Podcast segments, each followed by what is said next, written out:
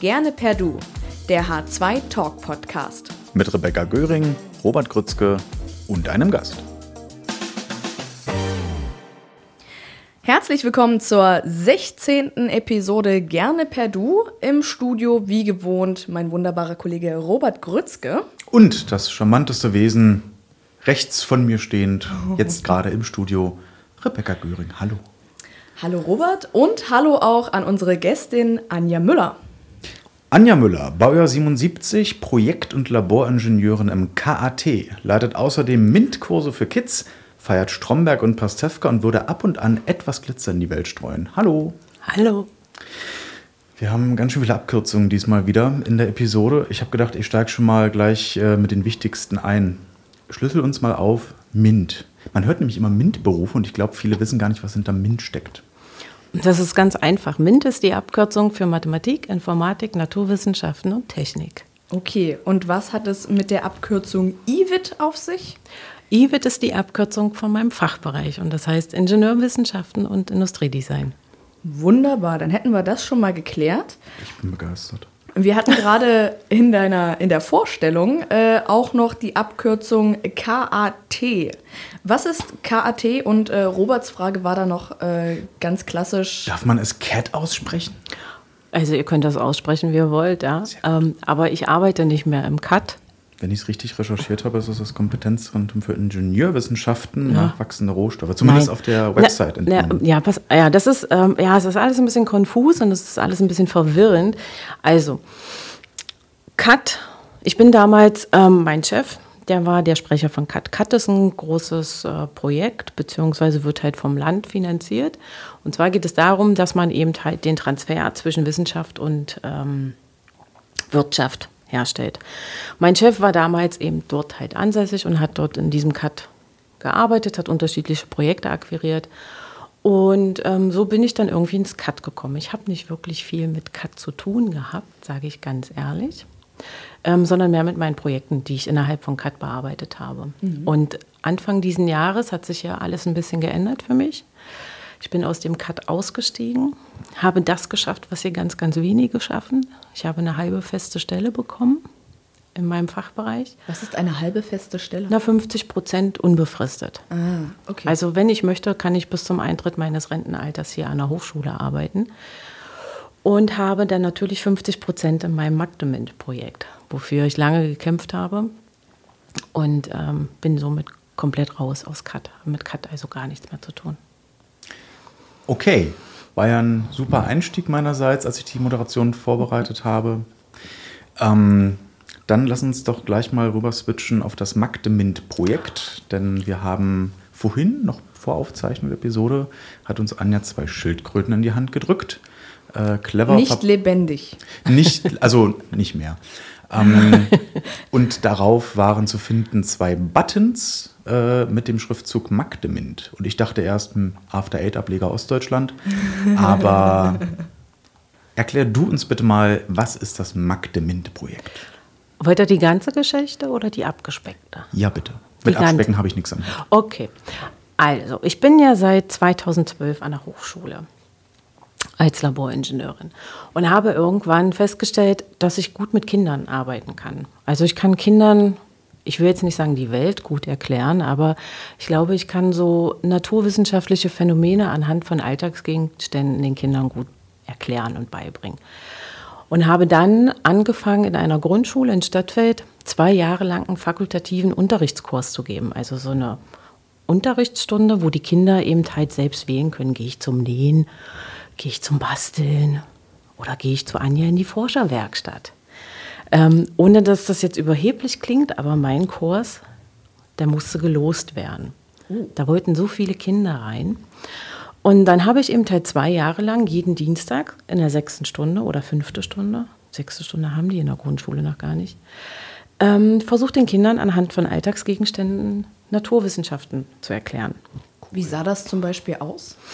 Na, ähm, ich habe eben halt ganz, mit ganz einfachen Mitteln versucht, den Kindern zu erklären, ähm, wie so manche Phänomene funktionieren. Ja, wie zum Beispiel, also ganz einfach, wirklich ganz niederschwellige Angebote, zum Beispiel eine Kartoffelbatterie. Ja, dass man eben halt Strom erzeugen kann, ohne in die Steckdose greifen zu müssen. ähm, ja, zum Beispiel ähm, das Rotkohl-Experiment, dass man eben halt mal zeigen kann, das war total toll. Ähm, mit Rotkohlwasser kann man Säuren und Basen ähm, äh, bestimmen. Das ist total toll. Du siehst mich staunen. Können wir da kurz näher drauf eingehen? Rotkohl, Essig. Okay, sonst. Was machst du mit Rotkohl? Mit Rotkohlwasser. Mit, Mit Rotkohlwasser. ach so, in meinem Experiment. Ja, Genau. jetzt, jetzt bin ich neugierig. Naja, also Rotkohlwasser, wenn man Rotkohl auskocht und dieses Rotkohlwasser auffängt, das Rotkohlwasser ist ein Indikator.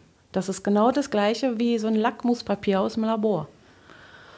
Da ja mit Lackmuspapier die Kinder in der Grundschule nicht viel anfangen können, aber Rotkohl kennen, kann man eben das Rotkohlwasser als Indikator nehmen. Ja? Wenn ich dann zum Beispiel eine Seifenlauge habe und da Rotkohlwasser drauf kippe, dann wird die Seifenlauge grün. Habe ich eine Säure, wie zum Beispiel ein Essig, also das sind ja wirklich alles Alltagsgegenstände. Also Oder ich nehm- Zitronensäure? ja, das wird zum Beispiel pink, also so richtig, Hm. also so ein krasses lila Pink. Und das mache ich immer ganz gerne auch mit Cola. Und der beste Vergleich ist, Essig ist ja auch eine Säure, wird eben halt auch so pink. Also es ist wirklich ein schönes Pink. Und dann haben die, die Kinder die Cola daneben zu stehen und dann kippen die da das Rotkohlwasser rein und sehen, dass das genauso pink wird und sagen erstmal, äh, das ist ja wie Essig. Ich sage, ja, das ist wie Essig. Das ist nämlich auch eine Säure. Aber warum schmeckt das denn süß? Ich sage, jetzt überleg mal. Ich sage, wenn ich jetzt hier 20 Zuckerwürfel in den Essig reinwerfen würde, dann könntest du das auch trinken. Ja, dann bekommst du zwar erst Brechdurchfall, aber ja. Und danach die erste Reaktion von einem Schüler war, ich trinke nie wieder Cola. Das ist auch erstmal eine Reaktion. Mission accomplished. Sehr gut. Ja? Das finde ich gut. Da fing das quasi an mit den Kindern, Kinder begeistern für Naturwissenschaften. Dann habe ich irgendwann zur langen Nacht der Wissenschaft habe ich immer gedacht, ja, nachwachsende Rohstoffe, Biokunststoffe, ja, das ist jetzt nicht so ein Thema, was in der Bevölkerung so hypt. Also das ist so eine kleine Gruppe, die sich dafür interessiert. Wie kriegst du die Leute ins Labor? Über die Kinder habe ich gesagt, okay, mache ich im Labor eine Kinderecke und habe angefangen, Schleim herzustellen. Erst aus Flohsamenschalen. Habe mit den Kindern Schleim gemacht. 2018 war mein Labor so voll, ich hätte gar nicht gedacht, dass da so viele Menschen reinpassen. Ähm, und das hat irgendwann der Norbert Doktor gesehen und sagte dann so, Mensch, Anja, bei dir war ja richtig was los. Hast du nicht mal Lust, das für die Hochschule zu machen, zur langen Nacht der Wissenschaft, als Kinderstrecke? Ja, klar, mache ich, ja. Und an dem Abend gab es ein, ein äh, einschneidendes Erlebnis. Da kam ein Junge, der war total begeistert und die Mama hatte dann aber irgendwann keine Lust mehr, verständlicherweise. Und das Kind hielt sich an dem Türrahmen fest und die Mutter zerrte auf der anderen Seite und das Gott. Kind weinte und sagte, ich möchte hier nicht weg, ich möchte hier nicht weg. Also ein besseres Kompliment für die Arbeit kann man gar nicht bekommen, finde ich. Kinder sind Ja. immer sehr ehrlich, was sowas anbelangt. Genau, und dann habe ich mir halt immer gewünscht, ach Mann, dann war das hier so hochschulpolitisch alles ein bisschen schwierig. Und dann kam das BMBF. Das was? Das BMBF, das Bundesministerium für Forschung und Wissenschaft. Die Forschung BMBF, Bildung und Forschung. Ähm, könnt ihr rausschneiden. Wir schlüsseln das in den Shownotes bestimmt.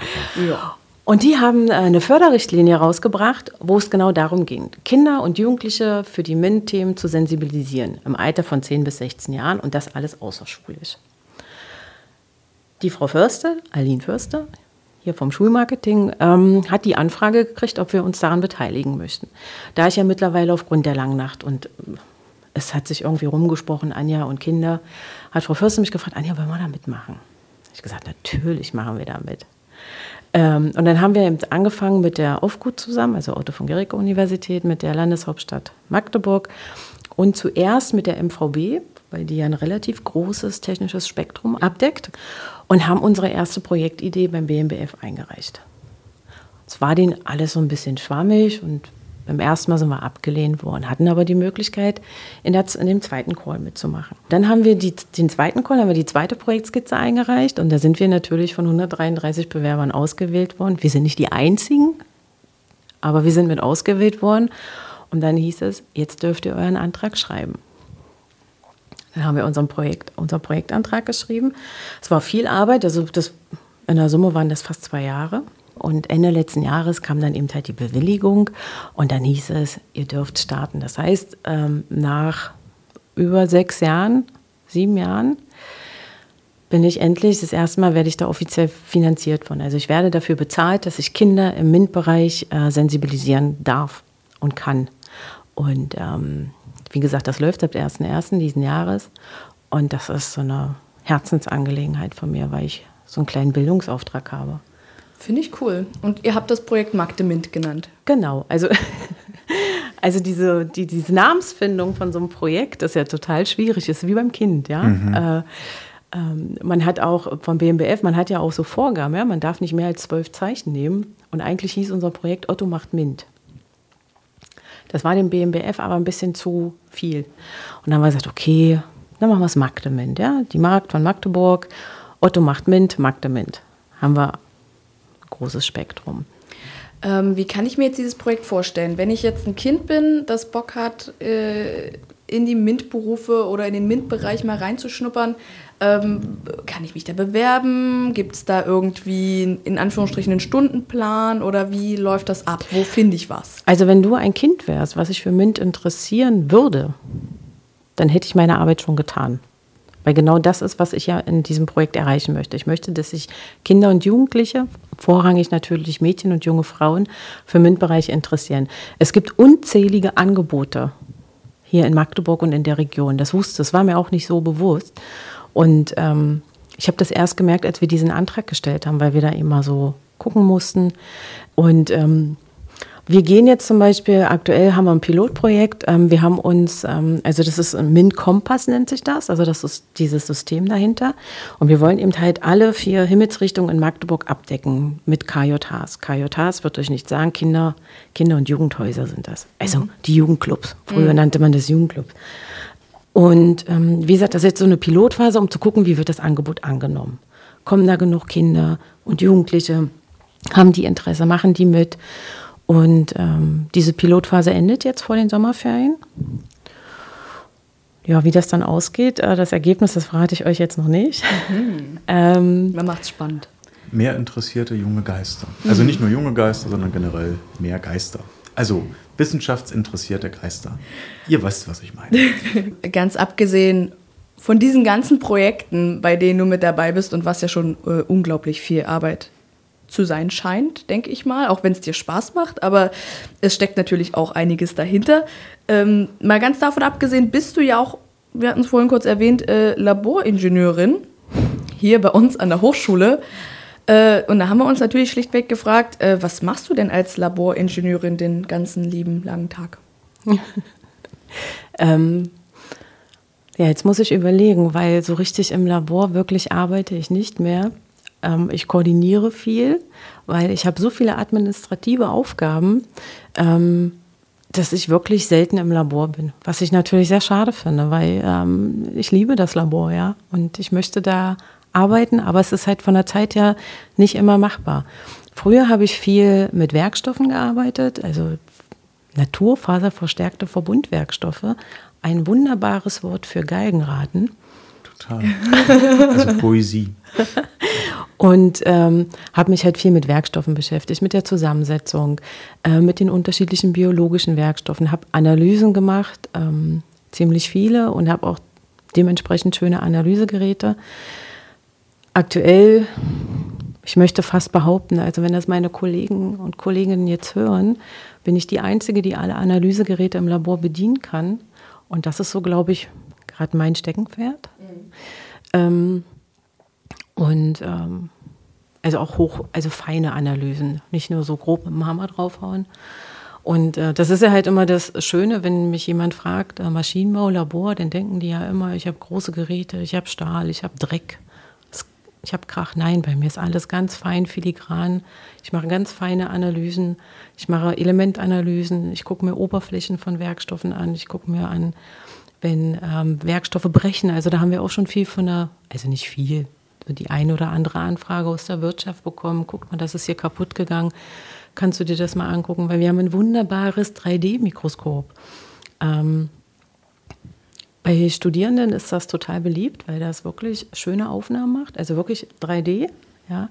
Die einfachen Mikroskope sind ja in 2D und ich habe immer meine Probleme. Da ist es halt so, ich kann mir immer nur eine Stelle angucken, ja, weil ich halt dieses 2D habe. Ich kann nicht in die Tiefe gehen und das kann ich natürlich mit einem 3D-Mikroskop wunderbar machen. Das kann ich bis zu 5000-fach vergrößern. Wobei ich immer sagen muss, wenn man 5000-fach vergrößert, muss man wirklich schon wissen, was man sucht.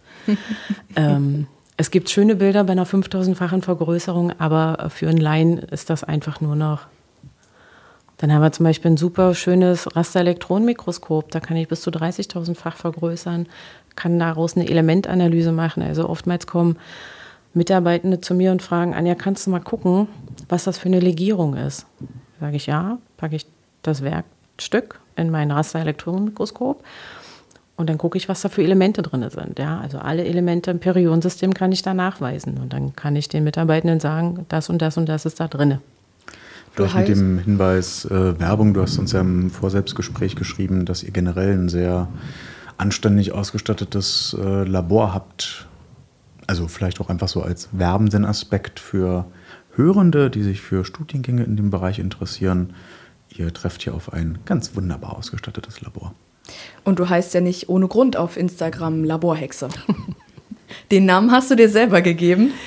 Ähm, jein. Also ähm, es gab damals, als ich hier angefangen habe, habe ich halt noch viel im Labor gearbeitet und ich hatte ein wunderbares Projekt. Da war das war Chemie pur. Da musste gekocht werden, da muss, musste gerührt werden, da musste zentrifugiert werden, da musste, äh, mussten Reagenzien hergestellt werden und das kochte und das brodelte mal. Und irgendwann kam der Tag, da war das wirklich so extrem, dass ich sagte, das ist wie in einer Hexenküche. Und meine Kollegin stand neben mir, die heute nicht mehr hier an der Hochschule arbeitet, und sagte dann, ich weiß gar nicht, irgendwie habe ich dann gesagt, ja, ich bin wie so eine Laborhexe. Und irgendwie ist das dann so, also das war gar nicht geplant, das war so aus dem Kontext heraus. Und dann dachte ich mir, Laborhexe? Dann gab es dann gab es Instagram und da wollte ich jetzt nicht mit meinem Namen auftreten, weil ich finde meinen Namen jetzt nicht so prall. Äh, wahrscheinlich hätte ich da noch fünf oder sechs Zahlenkombinationen hinten dran hängen müssen. Aber eine Laborhexe gab es noch nicht. Und seitdem bin ich, selbst bei meinem Professor, bin ich die Laborhexe. ja, ist aber, aber charmant und augenzwinkernd. Wie eng verzahnt ist äh, das IWIT oder der IWIT, der Fachbereich? Ne wie verzahnt ist IWIT mit der Industrie, mit der Wirtschaft draußen? Kurzum, wie, wie viel Praxis bekommen die Studis bei euch tatsächlich schon, wenn sie anfangen? Also IWIT ist schon extrem nah an der Wirtschaft dran. Also, die ganzen, also ein Großteil der Professoren und Professorinnen ähm, ist sehr verzahnt mit der Wirtschaft. Also äh, viele haben Kontakte und haben teilweise auch noch eigene, also sind Geschäftsführer. Also das ist ähm, Standard. Das ist in, bei WUPS ist das ähnlich. Und ähm, die Studierenden, die hierher kommen, die haben, ich möchte fast meinen, 30, 40 Prozent Praxis. Ähm, das gliedert sich in Praktikas, Kontakte, Bachelorarbeiten. Also viele Professoren ähm, versuchen auch die Verbindung zur Wirtschaft und den Studierenden herzustellen, indem sie eben sagen, okay, schreib dort mal deine Bachelorarbeit. Und ich würde sagen, es ist halt sehr gut verzahnt. Also der praktische Anteil im IWIT, ich kann jetzt nur für IWIT sprechen, ist sehr hoch. Ich habe zum Beispiel morgen wieder zwei äh, Praktikas, morgen und übermorgen, wo die Studierenden sich mit Herstellungsverfahren auseinandersetzen. Aber das heißt, dass man eigentlich mit dem Studium dann schon echt gut aufgestellt ist äh, fürs Berufsleben. Ich würde behaupten, ja. Also wer engagiert ist und wer das wirklich machen möchte, hat hier unwahrscheinlich viele Möglichkeiten. Also selbst wenn man kein Praktikum hat ähm, oder keinen praktischen Teil, ähm, wir sind immer, also ich biete mich immer an und sage, wenn du eine Frage hast, komm vorbei. Wir gucken, wie das geht. Ich kriege auch viele Studierende geschickt, zum Beispiel aus dem Industriedesign, die sich mit neuen Werkstoffen beschäftigen. Die kommen dann zu mir und sagen, Anja, kannst du mir helfen? Können wir da mal gucken? Könnte das funktionieren? Und dann nehme ich mir halt einfach auch die Zeit, weil gäbe es die Studierenden nicht, hätte ich meinen Job nicht. Also das ist quasi, wir leben so ein bisschen in einer Symbiose. Und deshalb versuche ich halt auch immer den Studierenden mit Rat und Tat zur Seite zu stehen. Klappt nicht immer sofort. Und es gibt doch ein Problem, das, würde, das könnt ihr jetzt mal drinnen lassen. für alle, alle Studierenden, ähm, es wäre ganz sinnvoll und ganz praktisch auch für mich, wenn die Anfragen nicht alle kurz vor Semesterende kommen, wenn sie ihre Arbeiten abgeben müssen, weil dann habe ich nämlich keine Zeit und dann, man hat ja ein Semester Zeit. Und dann wäre es halt schön, wenn die Studierenden im Laufe des Semesters kommen und nicht drei Wochen vor Ende. Und geht das? Ja, man muss das abgehen in zwei Wochen. Ja, okay. Äh, jetzt habe ich auch ein bisschen Lust ins Labor zu gehen. Ihr könnt jederzeit zu mir ins Labor kommen. Ihr seid herzlich willkommen. Wir können auch mal zu einem Keramik gießen oder was mit Epoxidharz machen. Was ist e Epoxidharz? Ah, der Robert kennt das bestimmt, oder? Vielleicht, aber vielleicht will ich nicht drüber reden. Weiß ich nicht. Erzähl mal. Epoxidharz ist halt auch ein Werkstoff, also es sind zwei Komponenten Werkstoff. Das ist ein Duroplast. Ähm, nee, das ist ähm, Carbon. Kennst du Ja, Carbonräder? Ja. Klar. So. Die Carbon, das Carbon ist ja halt eine Kohlenstofffaser. Ja. Allein diese Kohlenstofffaser würde ja nicht halten. Das heißt, ich brauche eine Matrix, die diese Kohlenstofffaser festhält. Und das macht man mit Epoxidharz. Wo findet man das im Alltag? So ein Gegenstand, den man. Fahrräder? Car Carbonfahrräder. Ah, so. Also, es, äh, also ich sag mal so, Kunststoffe gibt es ja en masse. Für den Laien ist ein Epoxidharz oder ein Thermoplast gar nicht mit dem Auge erkennbar. Ähm, man braucht dann halt, ich sag jetzt mal so, wenn du deine Brille, das wird jetzt ein Thermoplast sein, also ein Kunststoff. Ja, das habe ich, das hab ich auch extra so bestellt. Ja, das ist sehr gut. Und wenn du das jetzt zum Beispiel in die Sonne legst, dann äh, eine ganze Weile lang, dann kannst du das irgendwann verbiegen. Also dann kannst du das bearbeiten. Du kannst So ja kriegen die das immer hin beim Optiker, dass die hinten die, die, die äh, Dinger Genau, für die, Ohren anpassen können. Die erwärmen, die erwärmen den Bügel, weil es halt ein Thermoplast ist und äh, passen das dann an. Mit einem Epoxidharz würde das nicht funktionieren. So ein Epoxidharz ist ein Duroplast. Das heißt, ich kann das nach der Aushärtung nicht mehr verformen. Ah, Und es gibt ja Carbonautos, ja, Carbon. Es gibt Glasfaser, ist jetzt zum Beispiel auch. Ähm, also GFK und CFK sind so die klassischen Abkürzungen, ja. Das ist aber jetzt nicht so wirklich mein Fachgebiet. Ich bin, wenn wir über Kunststoffe sprechen und über Fasern, bin ich eher so in dieser biologischen Schiene. Ja, also Biokunststoffe, biokompatible Kunststoffe, Naturfasern, Kombination miteinander. Das ist das, was ich hauptberuflich bis Ende letzten Jahres gemacht habe. Aber was, also das würde mich tatsächlich interessieren, weil, also man kann sich das natürlich zusammen reimen oder googeln, aber es ist ja viel schöner, wenn, wenn man das mal mit äh, zwei vollständigen Sätzen erklärt bekommt. Was, als du noch aktiv dran gearbeitet hast, was, was macht man denn mit so biologischen Fasern? Was ist denn da so eine Zielsetzung? Also erstmal biologische Fasern, wie zum Beispiel Hanf. Wir nehmen jetzt mal den Hanf. Ähm, das ist eine Jahrespflanze. Also die kann ich jedes Jahr neu anbauen. Also die ist halt sehr, sehr verfügbar. Ähm, jetzt nehme ich mal, das, was ich immer gerne zeige, ist, ähm, wir haben mal in der Automobilindustrie, da geht es ja auch vorrangig darum, die Autos leichter zu machen. Und wenn ich jetzt so eine, so eine ich sage jetzt mal so ein Innenleben vor einer Tür habe, das ist meistens, also ich, ich erkläre das immer den Studierenden, ich habe die Karosserie, also ich habe das Metallteil und dann habe ich die Verkleidung und irgendwas muss ja dazwischen sein und das ist meistens ein Kunststoffteil. Und ähm, früher war das der reine Kunststoff, meistens PE. Und ähm, ist natürlich, es wird leichter, wenn ich diese PE-Tür mit einer Faser fülle. Weil da, überall da, wo eine Faser ist, habe ich ja keinen Kunststoff. Das heißt, das Auto wird im Allgemeinen leichter. Ein weiterer Vorteil ist zum Beispiel ähm, das Bruchverhalten während eines Unfalls. Also so ein naturfaserverstärkter Verbundwerkstoff geht beim Unfall auch kaputt. Aber er splittert eben halt nicht so, weil die Fasern eben noch Sich biegen können. ja, und das auch noch so ein bisschen zusammenhalten. Also so eine Kunststoffverletzung, also mit einem Produkt, also mit einem zerstörten Kunst, also das kann schon ganz schön übel ausgehen. Also das kann messerscharf sein. Ähm, und wenn ich dann eben halt die Fasern da drin habe, dann hält das eben alles so ein bisschen. Das ist immer so das Einfachste, was ich erkläre. Ähm, inwiefern spielen äh, biologische Verbundstoffe äh, auch eine Rolle bei der Nachhaltigkeit? Ist natürlich ein bisschen suggestiv gefragt, aber gibt es da tatsächlich einen, also gibt es da einen Mehrwert für die Nachhaltigkeit, dass man sagt, naja, Metall ist endlich, aber Hanf, da haben wir selbst die Kontrolle drüber. Ähm, das kann man gar nicht so mit einem Satz also beantworten, weil es gibt ganz viel für und es gibt aber auch das Wider. Ja, das ist genau wie, ähm, also die Bauern oder die, die, die, die halt diese Hanfproduktion machen, also mit Hanffasern verdient, naja, ich will nicht sagen viel Geld, aber das ist eben dann die Ackerfläche, wo nichts anderes mehr angebaut wird. Das heißt, was anderes fehlt. Das ist genau wie mit der Sojaproduktion. Monokulturen. Ja, ähm, deshalb gibt es da ein Für und ein Wider. Biokunststoffe sind in dem Sinne nachhaltig, weil ich eben auf das Erdöl nicht mehr angewiesen bin. Ja, also erdölbasierte Kunststoffe ähm, also wir gehen da mit dieser Ressource einfach zu Schlacks um. Hm, vielleicht ein Servicehinweis an der Stelle. Wir verlinken euch oder wir geben euch in den Shownotes mal einen Hinweis auf ein paar Podcast-Episoden von uns, in denen konkret das Thema Nachhaltigkeit, äh, Upcycling etc. mal aufgegriffen wird. Und ganz davon abgesehen verlinken wir euch in den Show Notes auch unsere offizielle Gerne per Du Playlist. Stimmt, da findet ihr handkuratierte äh, Musik von unseren Gästinnen, alles wild durcheinandergewürfelt. Also ihr könnt nicht zuordnen, welcher Musikhinweis äh, von welchem Gast kommt oder von welcher Gästin. Aber es ist sehr unterhaltsam und äh, ja, viel Spaß beim Hören. Wir fragen nämlich unsere GästInnen im Vorselbstgespräch auch immer nach Lieblingssongs, Lieblingsmusik und äh, der gute Robert hat sich mal die Arbeit gemacht und die ganzen Songs bei Spotify rausgesucht und in eine Playlist äh, geschmissen. Robert, wie heißt denn die Playlist?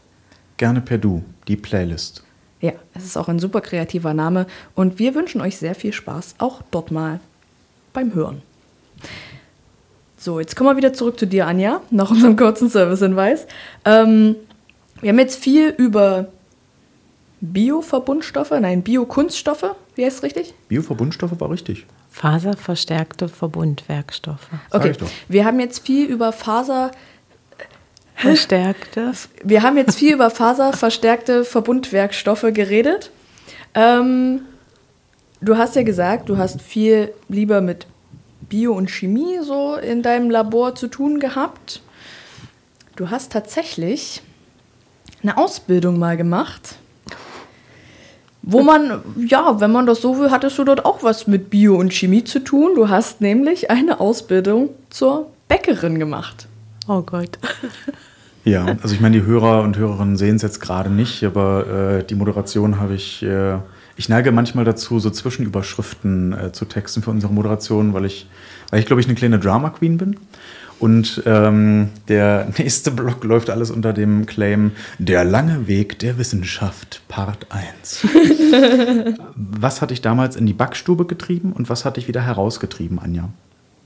Ach, ich weiß gar nicht, ob ich das so erzählen darf. Äh, ich mache es einfach. Ähm, 93, 10. Klasse war gerade alles so ein bisschen im Umschwung. Keiner wusste so richtig.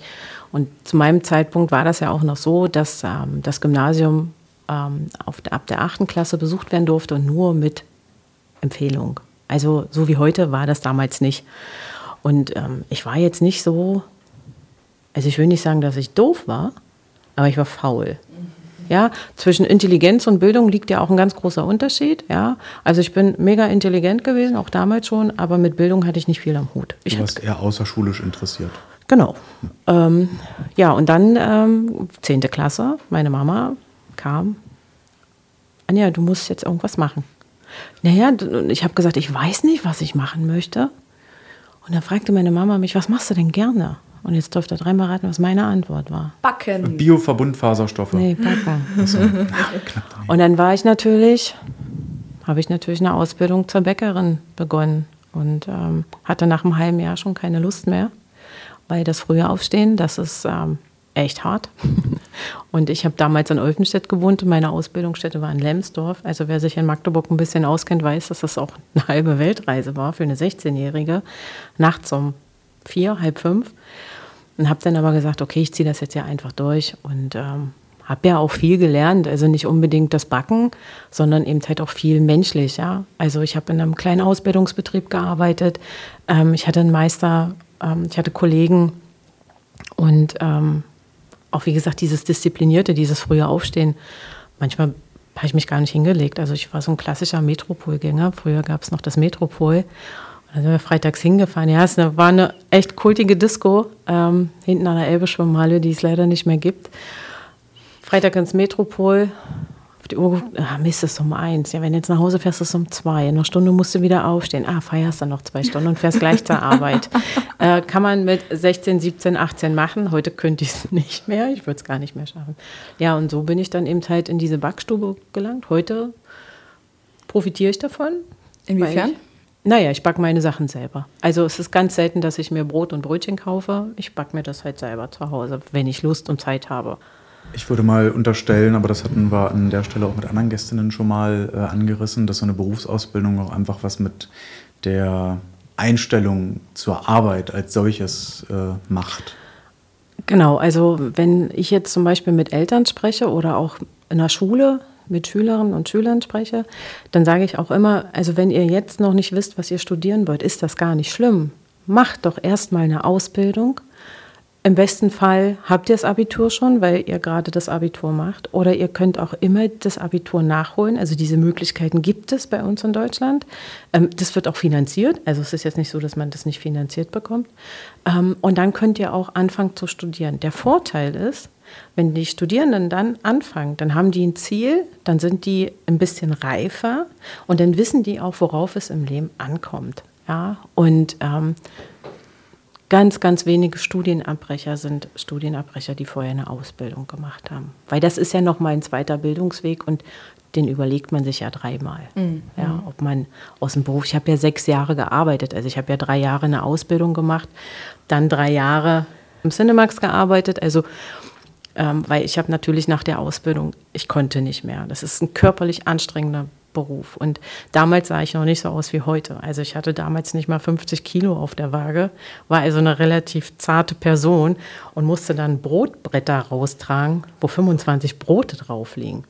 Und da das war ein Gewicht zusammen. Und das waren nicht immer nur ein Kilo Brote. Ja, ähm, oder mal so ein 25 Kilo Mehl, sagt, den musste ich jetzt nicht tragen, aber ich musste ihn mal von A nach B bewegen. Das klingt alles gerade wie in so einem altdeutschen Märchen. ja, ich war Aschenbrödel. Und heute bist du Goldmarie. Oh, Im Labor.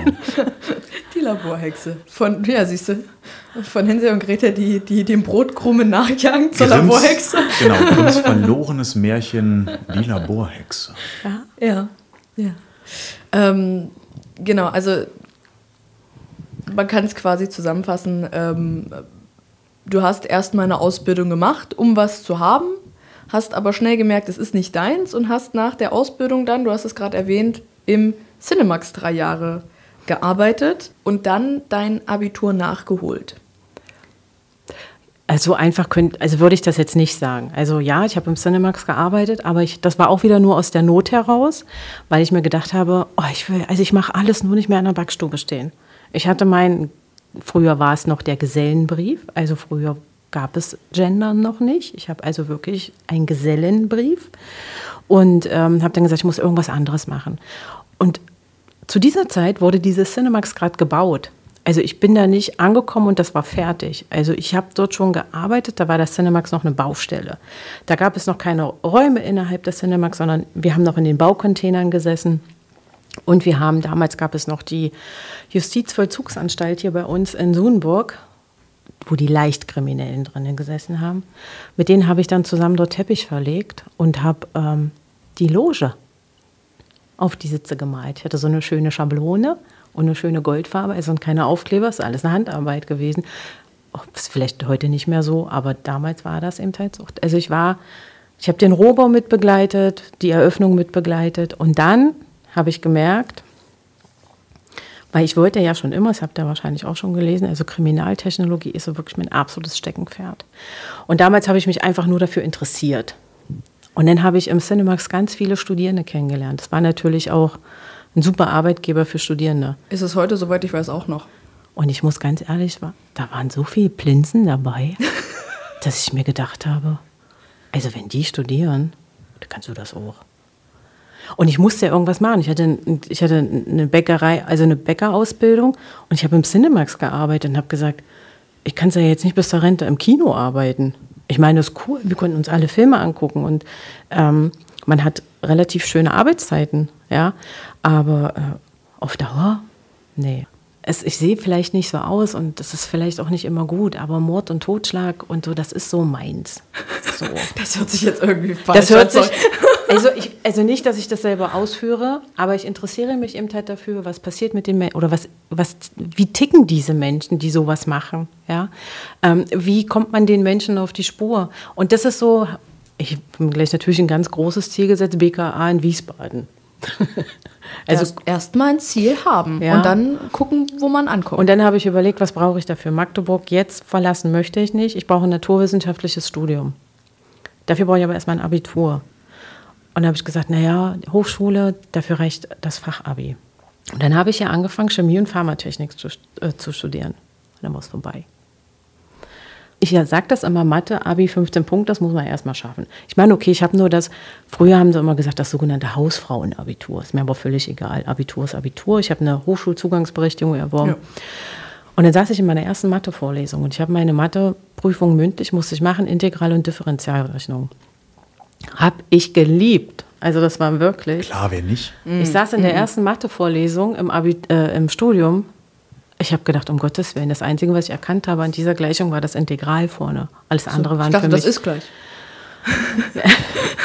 und ähm, habe dann relativ schnell gemerkt, dass ähm, die Ausbildung in der Schule und auch im Abitur, egal ob es jetzt Fachhochschule oder das, ähm, äh, dieses dreijährige Abitur, ist völlig egal. Im Studium fängst du bei Null an. Mhm. Und dann habe ich mir gedacht, das Studium ziehst du nur durch, wenn du Nerd bist oder wenn du ein absoluter Streber bist. Ich war damals eine kleine Partymaus, also Streber fiel schon mal raus. Mhm. Und Nerd war ich auch nicht. Also habe ich relativ schnell die Reißleine gezogen.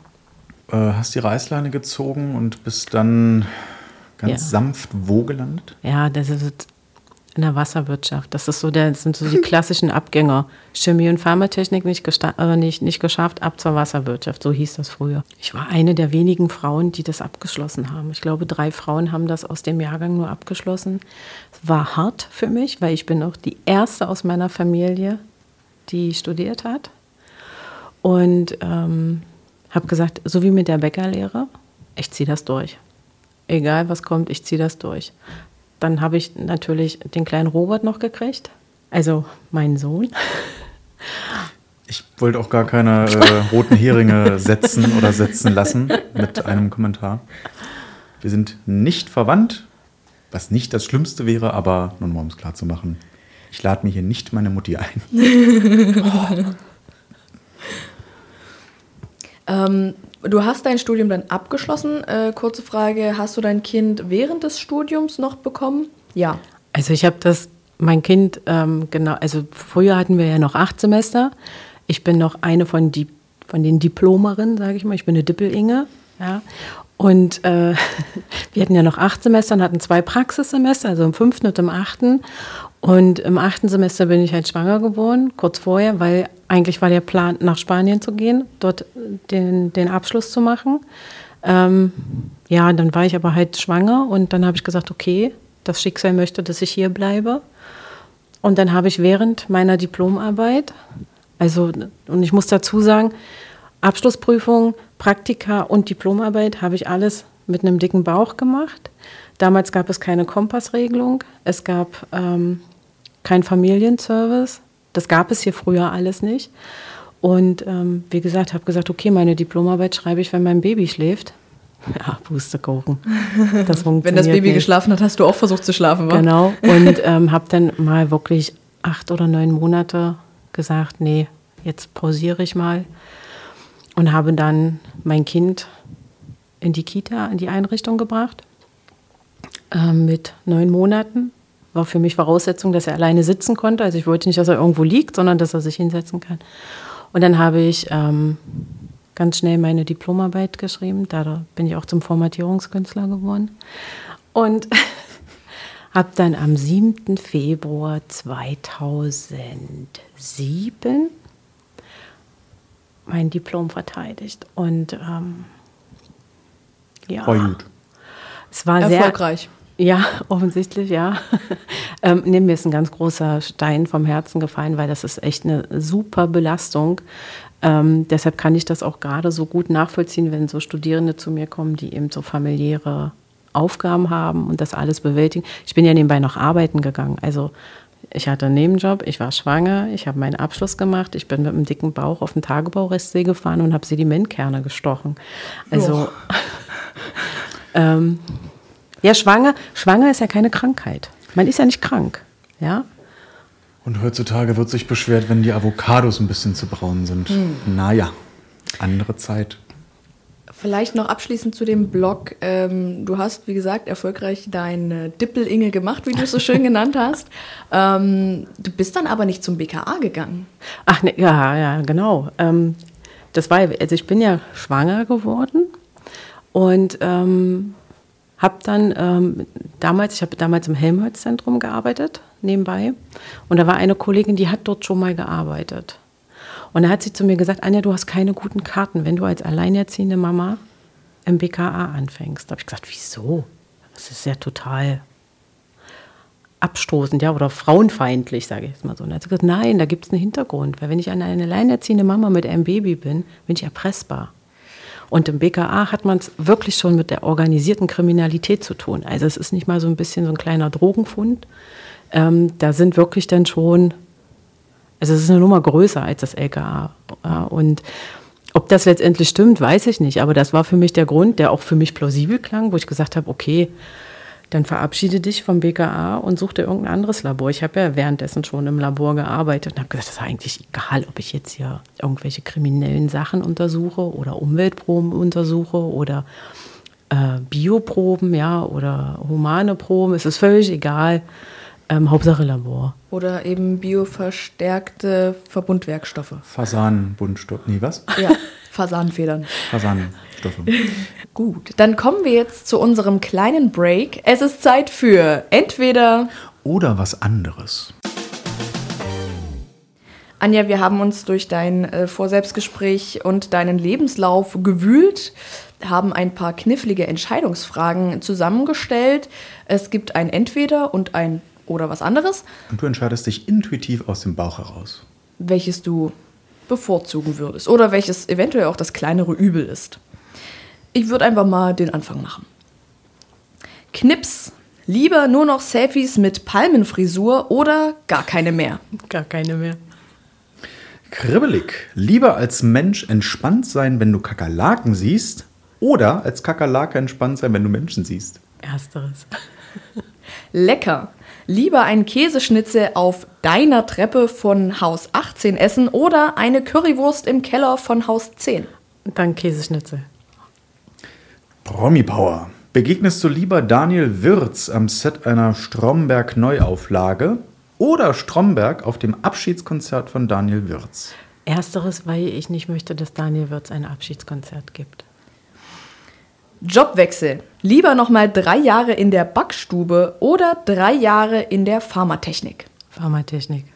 Wunderbar. Das war's auch schon mit entweder oder was anderes. Und wir hatten vorhin äh, der lange Weg der Wissenschaft Part 1 und jetzt, äh, ganz überraschend, folgt Part 2. Wir haben gerade darüber geredet, du hast dein Studium in der Wasserwirtschaft abgeschlossen. Warum bist du nicht in der Wasserwirtschaft geblieben? bin ich ja eigentlich erstmal auch. Also ich habe ja während meines Studiums, also mein erstes Fachpraktikum habe ich ja am Helmholtz-Zentrum für Umweltforschung gemacht ähm, und habe mich da halt mit Tagebauriszen, also ich habe mich da nicht selber mit beschäftigt, ich habe halt die Arbeiten unterstützt als hilfswissenschaftliche Mitarbeiterin oder als Praktikantin und bin dann da auch geblieben und ähm, habe das ja dann auch eine ganze Weile gemacht, also während des Studiums. Ah, du bist ja irgendwann gewechselt aus der Wasserwirtschaft raus. Das hat bestimmt irgendwie einen Anlass gehabt oder es gab einen Grund. Genau, der, der Grund waren wieder Projekt, Projekte, die nicht kamen, die Finanzierung. Es ist ja in der Wissenschaft leider immer so, dass äh, viele Wissenschaftler ja nur aufgrund von akquirierten Projekten finanziert werden. Haushaltsstellen gibt es ja in dem Bereich relativ wenig und ähm, das war eben halt dort auch so. Und ein weiterer Part war, ich habe ja dort als Studentin gearbeitet und war dann irgendwann ja auch fertig und war dann keine Studentin mehr, sondern eine Dippel-Inge. Habe aber den Status der Studentin dort innerhalb des Kollegiums nicht wirklich verloren.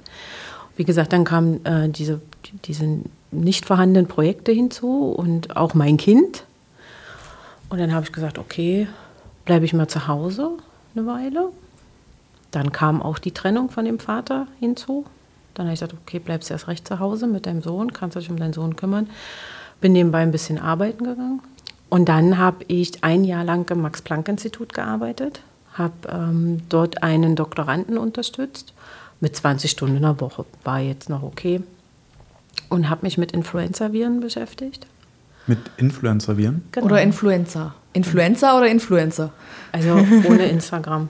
Verdammt, jetzt hat sie mir den Gag weggeschnappt. Ich würde gerade sagen, mit Instagram oder mit. Äh und da war das eben halt auch so. Ähm, ja, Projekte, keine Finanzierung da. Und dann war es wirklich so, ich weiß gar nicht, ob ich das so sagen darf, aber man sagt ja, meine, die Eltern sagen ja immer mal, Anja, der, Prinz wird nie vor deiner Tür stehen und klingeln und auch nicht dein Arbeitgeber.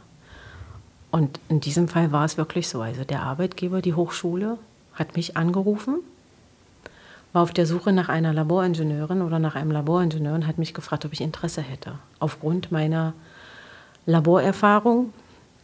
Sicherlich habe ich mich ja irgendwann mal beworben auf irgendeine Stelle und mein damaliger Chef hat eben die Bewerbung nicht weggepackt und hat mich dann eben angerufen. Und dann war es eben wirklich so, dass der Arbeitgeber bei mir an der Tür geklopft hat. Und seitdem bin ich dann jetzt hier und ähm, glaube, dass ich, nicht glaube, ich weiß, ich bin gerne hier und ich bin froh, dass mein damaliger Chef die Bewerbung nicht entsorgt hat. Mhm.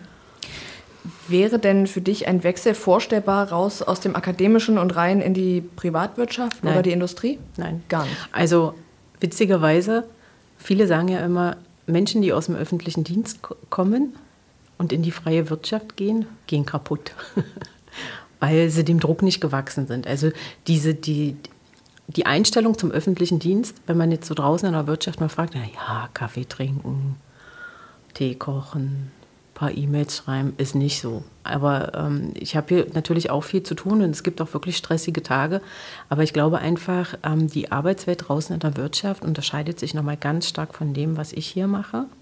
Man ist permanent unter Druck, man hat ständig Zeitdruck. Ähm, Gerade auch so in, äh, in, so einem Ingenieurbüro, ähm, man bekommt Aufträge und da hat man eine Deadline wenn man die nicht einhalten kann, ich habe ja auch Deadlines, aber das Arbeiten an der Hochschule ist eben doch ein bisschen anders als an der Wirtschaft. Und deshalb, ähm, ich genieße das auch mit den ganzen jungen Menschen. Da bleibt man ja selber ein bisschen jung. Und ähm, ich lerne total viele Menschen kennen. Und, ähm, um im Bild der Chemie zu bleiben, dann denkst du nicht, dass unter Druck Diamanten entstehen? Naja, guck mich an. Die HörerInnen können dich ja gerade nicht sehen. Aber klar, du scheinst schon. Und brillierst. Aber klar, zwischen Druck und Existenzangst ist halt nochmal ein Unterschied. Das ist Absolut. auch so eine Sache, die man, äh, die ich aus der freien Wirtschaft äh, ja selbst auch kenne. Ähm, Auftraggeber verwechseln gerne so Motivation mit Druck und Druck dann auch gerne mit Androhung. Und ähm, ja, ich glaube, da wäre es generell gesünder, wenn man diesbezüglich ein bisschen umdenkt. Kommen wir vom, von der Arbeit etwas weg zu unserem dritten Block, der da heißt, so, Feierabend. Tja, und da fällt mir erst auf, dass das gar nicht als Überschrift gedacht war, sondern ich mir das während der Recherche so aufgeschrieben habe, weil ich dachte, hey, letzter Block. Aber ja, Block 3, so, Feierabend. Heißt nicht, dass wir jetzt durch sind, da kommt noch ein bisschen was. Gerne dranbleiben. Bei Gerne per Du. Ja, das ist mir auch gerade aufgefallen. ähm, wir machen mal einen kurzen Schwenk. Weg von der Hochschule. Du hast in deinem Fragebogen oder in der Antwort äh, auf die Frage, welches Tier du wärst, geschrieben. Taktisch gesehen wäre ich gerne eine Kakerlake, eine gemeine Küchenschabe. Aber warum denn bloß, liebe Anja? Das ist ganz einfach zu erklären. Die Küchenschaben, das sind Überlebenskünstler. Also ähm, die sind kaum zerstörbar. Also ich muss, also selbst wenn ich einen Kopf abhacke, habe ich noch die Möglichkeit, als Kakerlake so ein paar Stunden zu überleben. Ähm, ich kann mich an das Klima anpassen, ich kann mich an die Umgebung anpassen. Ich brauche nicht viel zu essen, also zumindest esse ich alles, was ich finde. Ähm, und ähm, deshalb sind halt Kakerlaken oder diese gemeine Küchenschabe halt Überlebenskünstler. Natürlich finde ich Kakerlaken nicht schön, um Gottes Willen. Äh, ja. Denn du stehst ja eigentlich auf Schildkröten. Genau. Warum findest du Schildkröten? Ist jetzt, ich ich fühle mich gerade ein bisschen wie RTL, aber ich bin ja auch neugierig einfach. Warum was, wa- Schildkröten? Ja, was, was ist von Schildkröten cool? Panzer, oder? Ähm, nein, also ähm, ich muss dazu sagen, ist ähm, eine Schildkröte, wenn man sich so eine Schildkröte andenkt, äh, ansieht, ähm, also bei mir ist das so, die strahlt so eine gewisse Gelassenheit aus. Ja? Und angefangen hat ähm, dieses Schildkröteninteresse mit der uralten Morla. Morla? Kennt ihr die uralte Morla aus der unendliche Geschichte? Nein. Ach so. Das ist ein Film, Unendliche Geschichte Ja, natürlich, mit Atreo. natürlich, natürlich, ja, ja. Und irgendwann kommt er zur uralten Morla, weil er halt den Weg sucht. Und die ur uralte Morla sagt immer, die spricht immer in der Mehrzahl. Also die spricht im Plural, die ist aber alleine. Und ähm, da habe ich gesagt, das finde ich cool. Und äh, diese uralte Morla hat in mir irgendwie so diese, ne, dieses, diese Weisheit, diese Gelassenheit. Die liegt da und gibt Ratschläge und weiß viel, obwohl sie immer sagt, wir wissen es nicht. Aber grundsätzlich, Schildkröten sind, wie gesagt, weise Tiere. Und bei den Maoris ist die Schildkröte ja auch heilig. Und da heißt das, das ist der Navigator der Weltmeere. Also eine Schildkröte findet immer zu dem Ort, wo sie geboren wurde, wieder zurück. Das stimmt, das stimmt. Ich glaube, da gebären sie ja dann auch, oder beziehungsweise legen ja die Eier von ihren eigenen Kindern dann ab. Genau. Und ähm, ich sehe mich auch so ein bisschen als Navigator, zwar nicht der Weltmeere, aber als Navigator meines Lebens. Ich lebe seit 13 Jahren alleine mit meinem Sohn und ähm, ich kriege das, glaube ich, ganz gut hin. Also ich navigiere mein Leben oder das mit meinem Sohn zusammen sehr gut, würde ich jetzt behaupten. Ja. Und wir haben ja auch selber eine Schildkröte. Also wir hatten mal selber eine, die ist nicht gestorben, sondern die haben wir umgesiedelt. Die lebt jetzt bei meinem Bruder, weil die mittlerweile so groß geworden ist. Was war das denn für eine Schildkröte? Also ich Das kenne immer nur die kleinen Hausschildkröten. Das ist eine maurische Landschildkröte und als wir sie damals erworben haben, die haben wir meinem Kind zum vierten ähm, Kindergeburtstag geschenkt. Weil mein Kind war früher, vorhin schon erwähnt, ein absoluter Dino-Fan. Und hat gesagt, Mama, ich möchte ein Tier haben, was schon zu Dino-Zeiten gelebt hat. Bevor der mit so einer hässlichen Echse kommt, habe ich gesagt, eine Schildkröte. Also, und mein, das ist mein, also nur meine persönliche Sicht, ja. Kein Lizard-Shaming an der Stelle, aber Und Turtle dann Rocks. haben wir diese Schildkröte uns ausgesucht, oder mein Sohn hat sich die Schildkröte ausgesucht. Das war das Ei Nummer 6. Und dann ging es darum, wie soll die Schildkröte heißen? Und mein Kind sagte immer Lilly. Und dann habe ich gesagt, oh, ist doch ein blöder Name für eine Schildkröte. Habt ihr sie Morla genannt? Nein, sie heißt wirklich Lilly. Und ich habe das versucht, ein bisschen cooler zu machen und habe aus Lilly Miss Lilly Six gemacht. Ja, Ei Nummer 6. Ja, Ei Nummer 6. Und äh, Miss habe ich jetzt in dem Alter, also als wir sie gekauft haben, war sie ein Jahr. Und bei Schildkröten steht das Geschlecht ja erst nach dem 8., 9. Jahr fest. Und ich bin halt davon ausgegangen, dass es halt ein Mädchen ist. Deswegen habe ich gesagt, Miss. Ja, bei Robert ja auch. Also mein Sohn sagte, ja, Lilly. ja. Und dann hatten wir die Schildkröte bei uns zu Hause. Und dann wurde sie immer größer. Und der Schildkröte zuliebe haben wir uns irgendwann dazu entschlossen, die Schildkröte meinem Bruder zu geben. Der hat ein, Gro ein Grundstück und hat auch selber eine Schildkröte. Dude. Die heißt Dude. Ah, Findet Ja, Nemo. wie bei Findet Nemo. Ja, Dude ist. Dude ist aber ein Mädchen. Und Aber- lass mich raten, Miss Lily Six ist ein Junge geworden? Nee, Miss Lily Six ist wirklich ein Mädchen. Ah, okay. ähm, ist mittlerweile sehr groß. Also Dude, also ihr Kumpel, ist ähm, acht Jahre älter und ist bei weitem nicht so groß wie unsere Schildkröte. Wie groß würdest du sie ungefähr schätzen? Passt eine kleine Polstergarnitur drauf? Also ein Fußball ist es schon. Okay, also ja. Die ist sehr groß, ist für ihr Verhältnis auch wirklich eine sehr große Schildkröte, aber eben halt auch die coolste. Und äh, ja, also man sagt ja immer, Schildkröten sprechen nicht mit einem. Ja, natürlich, ein Hund spricht ja auch nicht mit einem. Aber wenn ich zum Beispiel komme und ich habe früher immer, wenn ich nach Hause gekommen bin, habe ich immer gemacht. Und immer wenn ich jetzt zu meinem Bruder komme und dann kommt die wirklich zu mir, weil die weiß, wenn ich das Geräusch höre, also die hören ja nichts, die nehmen ja nur diese Schallwellen Ja. wahr, dann gibt es was zu essen. Und meine Schildkröte ist so verfressen, die haut nicht mal ab, weil sie gar keinen Bock hat abzuhauen, die frisst lieber. Ja, Also in der freien Wildbahn. Fressen oder gefressen werden. Lilly wird gefressen, während sie frisst. Genau. Schildkröten, die Faultiere der Weltmeere. Schön. So, äh, okay, Schildkröten, super. Das war natürlich jetzt nur so eine, so eine, so eine Finte von uns, um nochmal auf ein cooles Thema zu kommen. Also Schildkröten und, und äh, persönliche Vorlieben sind super cool. Aber du bist auch Gleichstellungsbeauftragte. Jetzt haben wir erstmal die HörerInnen in Sicherheit gewogen. Und jetzt, katz, Und jetzt nochmal, wenn ihr nicht mehr wegschalten könnt, zap, zap. Du bist Gleichstellungsbeauftragte, Anja. Äh, wie, sieht, also, wie sieht die Position aus? Um was kümmerst du dich? Mit was kommen Leute zu dir? Ich bin da irgendwie reingerutscht. Damals. 2019. War ganz gut. Ähm, habe damals nicht wirklich gewusst, was mich erwartet. Und ähm, meine Aufgaben als Gleichstellungsbeauftragte, die sind sogar am Hochschulgesetz geregelt. Ich begleite Berufungsverfahren. Ähm, ähm, ein Berufungsverfahren ist halt, wenn man einen neuen Professor oder eine neue Professorin einstellen will. Dieses Verfahren dauert ungefähr ein Jahr. Und ich achte eben halt auf die Gleichstellung. Werden alle Personen innerhalb des Verfahrens gleichwertig betrachtet und gleichwertig beurteilt?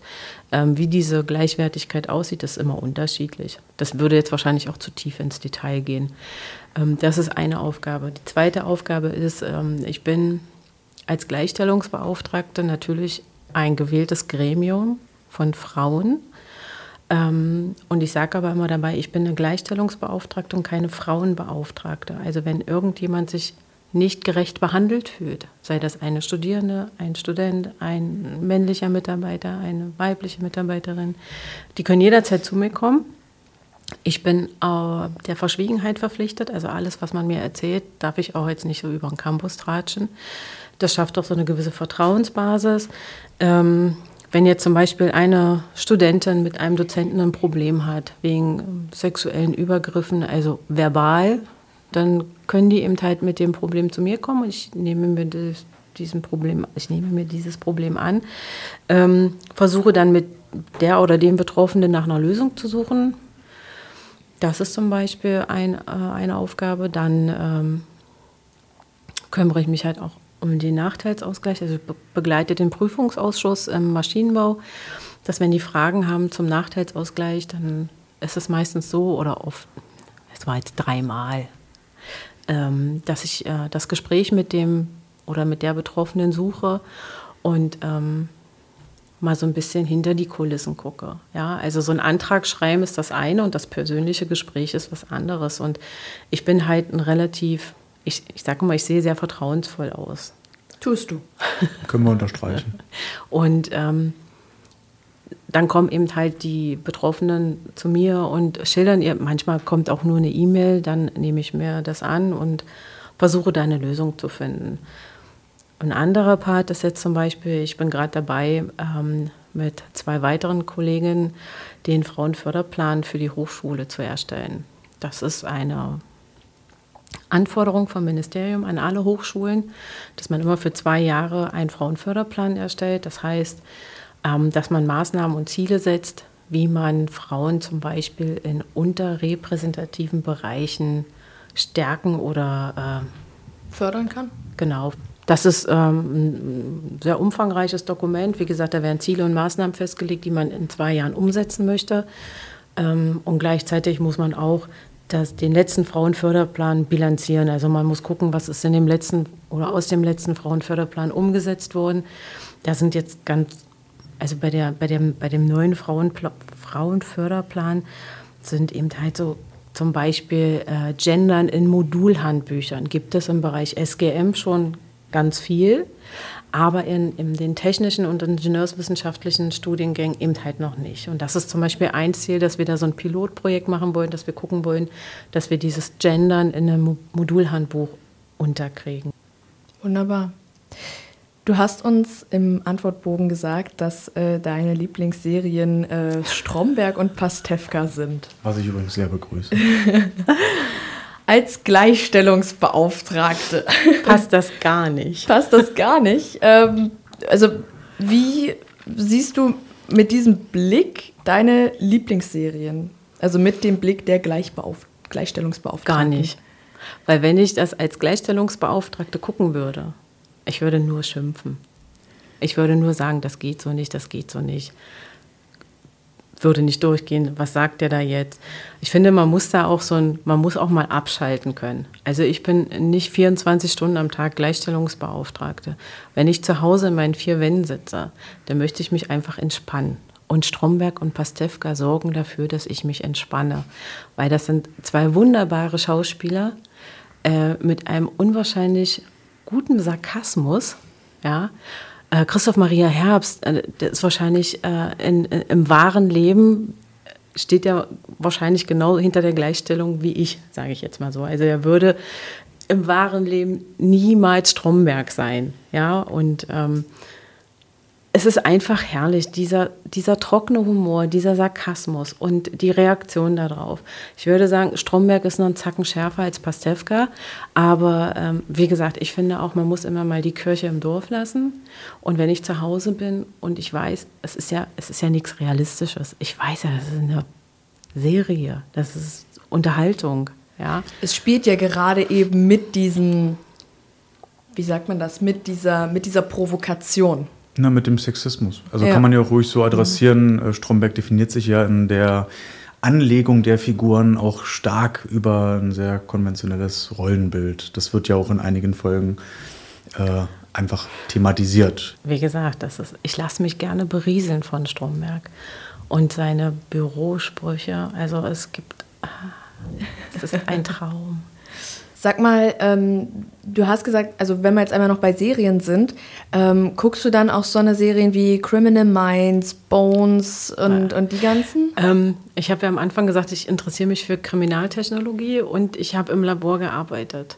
Und wenn ich so eine Serie zufällig sehe, da geht mir die Hut nur. Wenn ich sehe, wie irgendein Schauspieler eine Pipette anfasst, dann sage ich mir, die haben noch nie in ihrem Leben mit einer Pipette gearbeitet. Also dieses, es ist wirklich sehr, sehr inszeniert und hat nichts mit der Realität zu tun. Ich finde es auch immer krass, wie schnell sie äh, Laborergebnisse bekommen und, und, wie schnell sie innerhalb von zwei, drei Tagen den Fall gelöst haben. Also wie gesagt, das sind so, so ein amerikanischer Mainstream, keine Ahnung.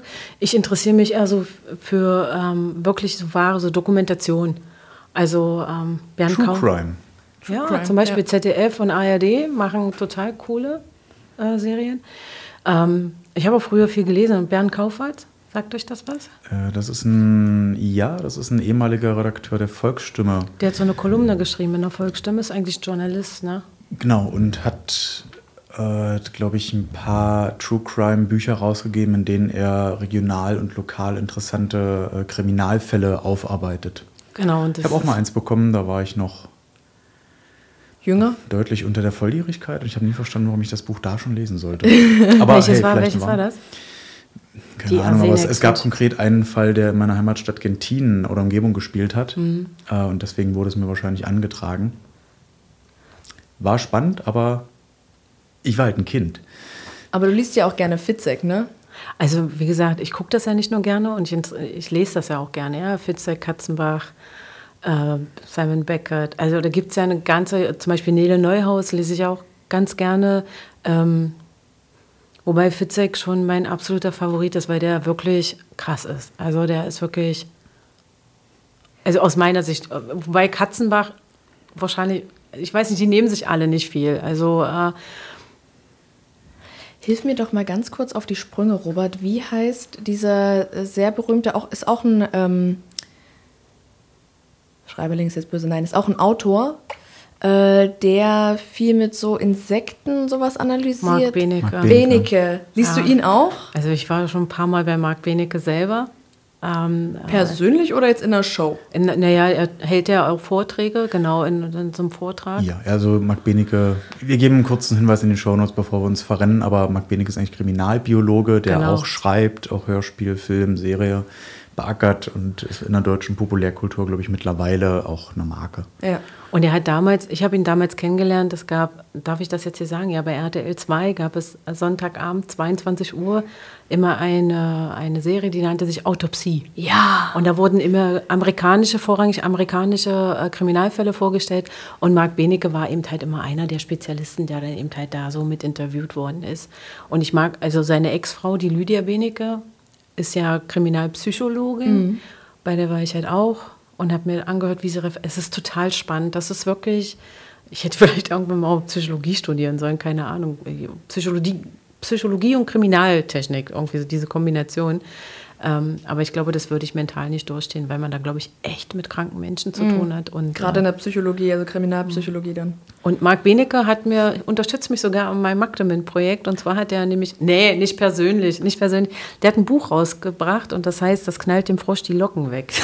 Das ist Das ist ein, das ist Cool. ein, das ist ein, das ist ein Buch, da sind ganz viele Experimente für Kinder drin.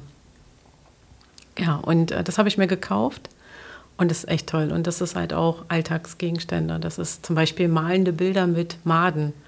Okay. Gut. Finde ich gut. Das ist auch dringend was, was ich. Du kannst ja dann malende Bilder mit Kakerlaken machen.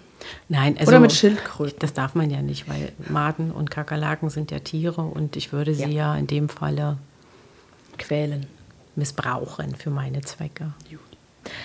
Wir haben noch einen Punkt Noch ein. auf unserer Moderationsliste stehen. Wir haben dich noch gefragt, äh, das habe ich als Studentin getan, würde es nach dem Perspektivenwechsel auf keinen Fall mehr tun. Robert, magst du einmal das Zitat vorlesen? Sehr gern. Alles, was ich zu meiner Zeit als Studentin getan habe, habe ich in vollen Zügen genossen. Aus meiner Sicht war es die schönste Zeit in meinem Leben. Daher kann ich aus heutiger Sicht nur sagen, ich würde alles wieder genauso machen. Fand ich richtig schön, habe ich gesagt, müssen wir mit reinnehmen, weil ich das äh, eine coole Sichtweise finde. Ähm, hast du trotzdem als Studentin Dummheiten gemacht? Natürlich. Und möchtest du mit uns darüber reden? Auch wenn ich mich daran erinnern kann, also was heißt denn Dummheiten? Ähm, ich bin ja schon, ich bin ja eigentlich ein ganz ordentliches Mädchen. Also und ich bin Also vorhin hast du gesagt, du warst eine Partymaus. naja, aber das ist ja nicht unordentlich. Nein. Also ich bin gern feiern gegangen. Genau, man kann sich auch Also- strukturiert auf Party weglöten. Das ist Genau, komplett richtig. genau. ähm, ich habe also so richtig krassen Blödsinn habe ich wahrscheinlich nicht gemacht, aber ich habe eben halt auch schon mal so geflunkert, ja, Party und nächsten Morgen. Wir hatten ja auch immer noch so diese Anwesenheitspflicht. Das gibt es ja jetzt, glaube ich, nicht mehr so. Nicht überall, aber Ja. in manchen Seminaren schon. Ja, dann war ich eben halt mal krank und ich hatte einen guten Arzt und ähm, aber ich habe dann, ich habe es halt immer irgendwie geschafft. Also so wirklich gelogen habe ich nie, kann ich nicht. Also wenn ich lüge, das seht ihr sofort. Ich bin wahrscheinlich einer der wenigen Menschen, die nicht lügen können. Ich kann es einfach nicht, weil ich meine Emotionen auch im Gesicht trage. Und ähm, ja, was heißt denn Blödsinn? Was, was ist denn Also hast jetzt irgendwie nicht mal Labor angezündet. Das steht ja noch alles. Ich habe ja hier studiert. Also vor, mein, vor meiner äh, Studienzeit habe ich natürlich, ich habe eine sehr bewegte Jugend. Also ich bin am Olfenstädter Platz groß geworden. Anhand deiner Reaktion merke ich, dass du weißt, was damals abging am Olfenstädter Platz. Ich habe die, äh, die Immermannstraße und die Friesenstraße und die Ulandstraße noch komplett unsaniert erlebt. Äh, da ist schon mal das ein oder andere. Ich will nicht sagen, dass ich da heutzutage nicht mehr stolz drauf bin. Das hat mich alles geprägt für mein ganzes Leben. Ja? Also ich bin wirklich mit den, mit den schlimmsten Albträumen der Eltern groß geworden. Aber es hat mich geprägt.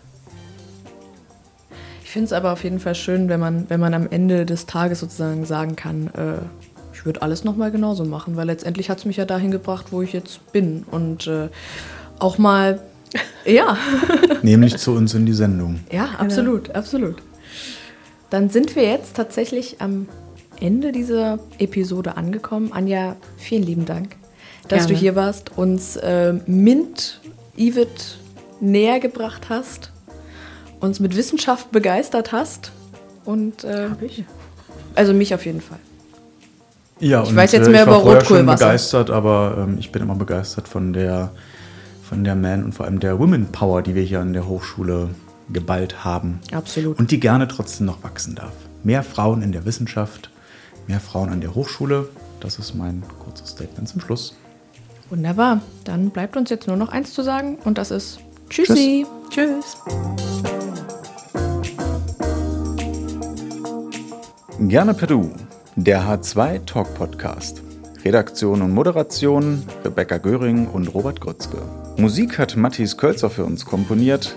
Redaktionelle Unterstützung und Grafik kommen von der Hochschulkommunikation. Projektleitung und Produktion liegen beim Veranstaltungsmanagement.